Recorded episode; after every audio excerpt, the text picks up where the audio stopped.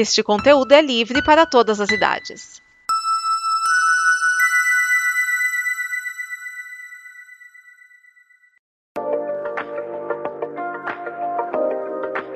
E aí galera, tudo tranquilo? Bom, hoje eu tenho uma coisa muito legal para falar para vocês. Eu tenho 24 anos. E sabe o que mais tem 24 anos? A diferença entre a jogadora mais velha e mais nova da Copa. É galera, é muito tempo. Eu usei como referência a jogadora da Austrália, Mary Fowles. Eu nem sei falar isso muito bem tá? Mas ela foi convocada com 16 anos e 4 meses, enquanto a formiga, que é a mais velha, tem 41 anos. Eu arredondei para 17 anos, dando 24 anos de diferença, galera. Isso é surreal. Mas é só mais uma novidade muito legal dessa Copa. Meu nome é Mariana da Costa Mastrocola e está começando o Combo Copa do Mundo de Futebol Feminino. Vai!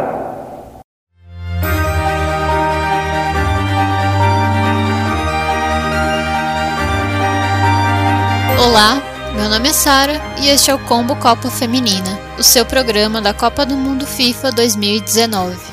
Pelo grupo E, Camarões e Nova Zelândia foram zeradas para a terceira e última rodada da fase de grupo. Para terem alguma chance de classificação, precisavam vencer a partida, pois o empate eliminaria as duas seleções e foi empatado que acabou o primeiro tempo. Já no segundo, as camaronesas voltaram dominando a partida e a Jara Anshut fez o primeiro gol aos 11 minutos. Aos 34, a zagueira Awona tenta cortar um cruzamento neozelandês, pega mal na bola e desvia de canela para dentro do próprio gol. Mas, nos acréscimos, aos 49 minutos no último lance da partida, Anshu recebe a bola no contra-ataque, deixa a marcadora no chão e faz um belíssimo gol. Para quem não viu o jogo, vale a pena ver o lance. Com o resultado de 2 a 1, a Nova Zelândia sai zerada da Copa do Mundo e Camarões consegue se classificar como terceira do grupo.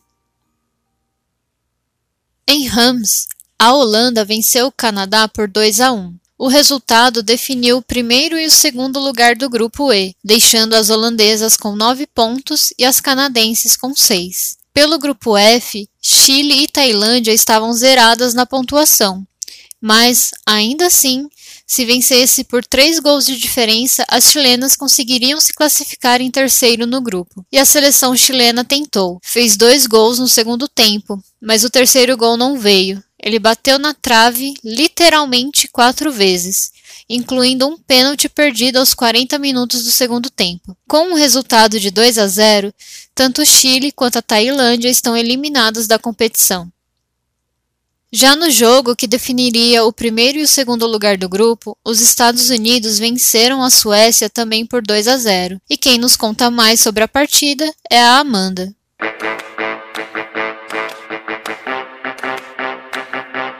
Fala galera, tô eu aqui de volta para falar sobre Copa do Mundo Feminina, porque ontem os Estados Unidos entraram em campo novamente na última rodada da primeira fase, a fase de grupos, para jogar contra a Suécia. Quem achava que o jogo ia ser um pouquinho menos tenso ou menos pegado, porque a seleção americana já está classificada, se enganou, viu? A Suécia é uma rival histórica aí da seleção americana e recentemente, especialmente porque foi a Suécia que eliminou os Estados Unidos das Olimpíadas aqui no Brasil em 2016 Pra vocês terem ideia, depois daquela derrota, é, na verdade não foi nem derrota no jogo em si, né? Foi na disputa de pênaltis. É, a goleira da época, Rup Solo, criticou bastante a seleção sueca por ter entrado totalmente retrancada no jogo. Foi um climão depois desse jogo, depois dessa partida. E a seleção americana tava louca aí para uma revanche. Nada melhor do que uma Copa do Mundo. E na minha opinião, esse era o jogo mais difícil da chave da, dos Estados Unidos. Até porque, né, pegar uma chave com a Tailândia e o Chile é mamão com com açúcar para os Estados Unidos, uma seleção que é extremamente forte técnico e taticamente. E o jogo como já esperávamos, foi de mais uma vitória das americanas contra as suecas, né? Dessa vez elas não deixaram passar, giram os erros de marcação que elas tinham cometido no jogo, especialmente. E a Suécia, que é grande conhecida pela sua, pelo seu sistema defensivo, é, teve uma falha ali, aliás, duas falhas né, nesses dois gols. E também tinha algumas, cometeu algumas falhas, principalmente na cobertura da defesa pela Spon. Megan Rapinoe, que é jogadora excepcional dos Estados Unidos, ficava muitas vezes desmarcada em alguns momentos do jogo. E eu vou dizer uma uma coisa para vocês. Mesmo o placar sendo 2 a 0 é, não foi tão fácil esse jogo pros Estados Unidos, não, hein? A Suécia mostrou que conhece bem a sua adversária, né? Essa rival histórica aí. E complicou um pouquinho a vida das americanas e até, em certo momento, levou perigo à meta das americanas. E o segundo gol, que foi até objeto de, de avaliação aí do árbitro de vídeo da árbitra sueca, é, foi depois de intervenção da defensora sueca, né? Que acabou rifando a bola e caiu nos pés aí da americana, que chutou na diagonal. É, esse segundo gol, eu vou dizer uma coisa, eu não daria não, certo?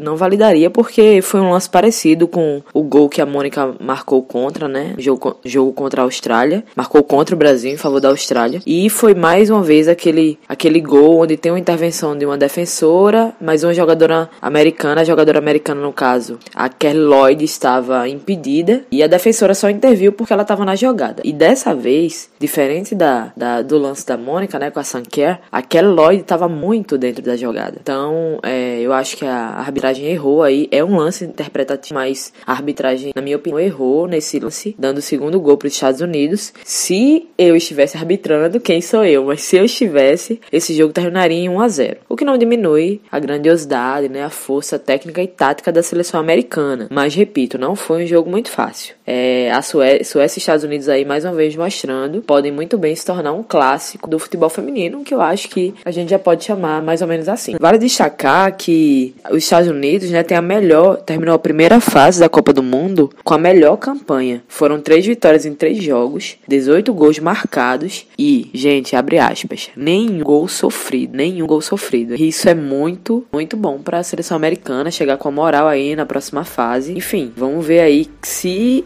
as suas próximas adversárias, né, que são a Espanha, tem um grande poder ofensivo, como eu vinha falando, mas é, tem probleminha ali no último passe, elas vão conseguir furar essa defesa dos Estados Unidos e, melhor, vão conseguir segurar essa potência que é o ataque americano. A gente vai ficar acompanhando, né, essa próxima fase, que são as oitavas de final, e esse jogo, Espanha e Estados Unidos, promete ser um jogão. Viu? Vamos acompanhando aí, continua com a gente. E esse foi mais um podcast da Combo Conteúdo. Eu sou Amanda Porfírio e vou continuar com vocês aqui, trazendo mais informações da Copa do Mundo. Até mais!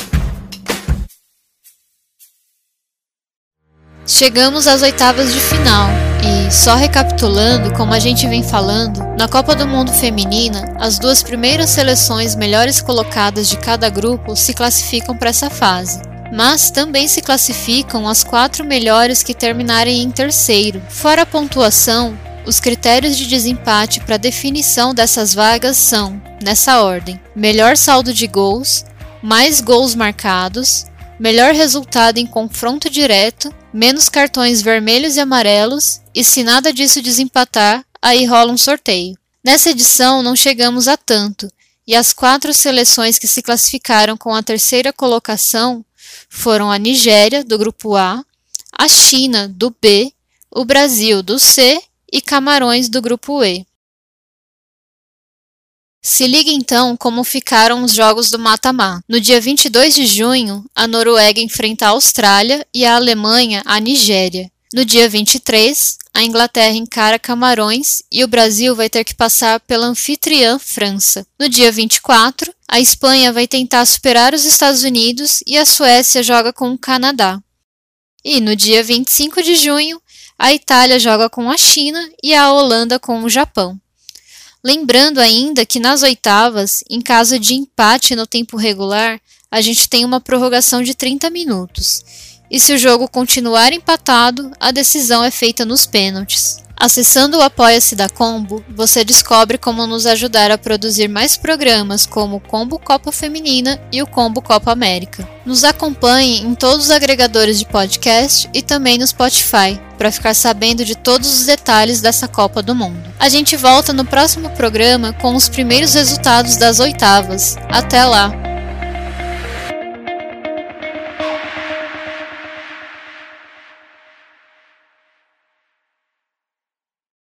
Esta é uma produção da Combo. Confira todo o conteúdo do amanhã em nosso site comboconteúdo.com.